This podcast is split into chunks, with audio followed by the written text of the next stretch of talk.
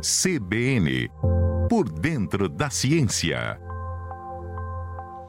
Momento da gente ouvir agora o professor Adilson de Oliveira e hoje ele vai falar com a gente sobre a estrela de Belém, né? Aproveitando esta data e pós-natal, vai falar um pouquinho sobre isso. Vamos ouvir o professor. Bom dia, amigos da CBN. Ontem, 25 de dezembro, a maioria das pessoas puderam comemorar o Natal, a data associada ao nascimento de Jesus Cristo, onde as pessoas aproveitam para comemorar com as suas famílias. Porém, uma das histórias que sempre se associa ao nascimento de Jesus é a famosa estrela de Belém, que, segundo consta narrado no, na própria Bíblia, que os reis magos viram uma estrela brilhante e foram na direção de Belém para justamente encontrar o, o Messias que estaria nascendo e encontraram Jesus. Essa é a história que é narrada e sempre teve muitas controvérsias. De fato, existiu a estrela de Belém, o que é a estrela de Belém? Tá? Começa exatamente pela própria nascimento de Jesus. Jesus não nasceu no, no primeiro ano da era cristã, como a gente marca em nosso calendário, mas sim provavelmente no ano 6 antes de Cristo por causa exatamente do, do, do cálculo dos calendários, e isso acabou deixando essa data marcada errada. Mas o que seria a estrela de Belém? Será que ela de fato existiu? Bem, os nossos estudos astronômicos atuais conseguem nos ajudar a tentar esclarecer isso.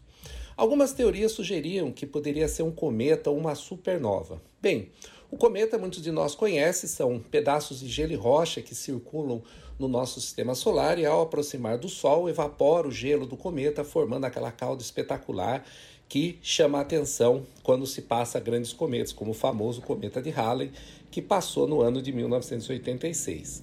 Ou imaginava-se uma estrela chamada supernova, que é o estágio final da evolução estelar de estrelas gigantes, estrelas com mais de 10 vezes a massa do Sol, que explodem e conseguem brilhar de uma maneira muito intensa, ficando brilhando por muito tempo, alguns meses, permitindo então que possa ser visualizada isso. Bem, é muito pouco provável que foi um cometa ou também uma supernova, pois o cometa ele, ele muda muito rapidamente de posição no céu e não ajudaria a indicar a posição do lugar onde estava. E é muito pouco visível cometas assim gigantes. O Halley, em particular, que eu acabei de mencionar, ele passou aqui nessa época, no, no ano 11 a.C., e tem uma, um registro de chineses que um outro cometa passou no, cinco, no ano 5 a.C. Então, muito dificilmente seria um cometa.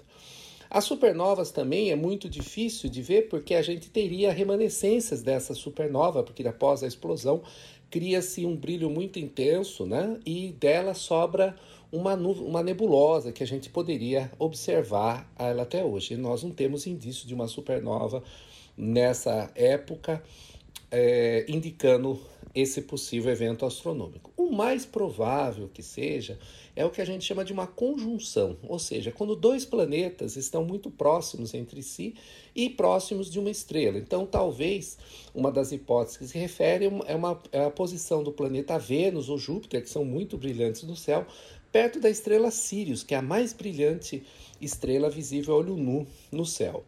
Embora isso seja pouco provável, né, porque se seguisse a estrela Sirius, os, os reis magos jamais chegariam em Israel, eles iriam para outra direção.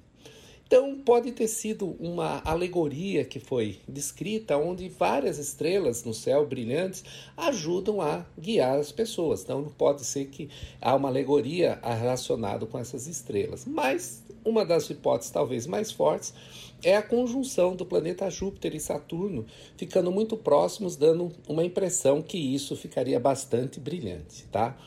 Então, é, sabe-se que no ano 6 depois da era cristã, foi, teve uma conjunção desses dois planetas, Júpiter e Saturno, ficando bastante brilhante. Então, talvez essa conjunção dos planetas pode ser um pouco da origem do mistério sobre a estrela de Belém.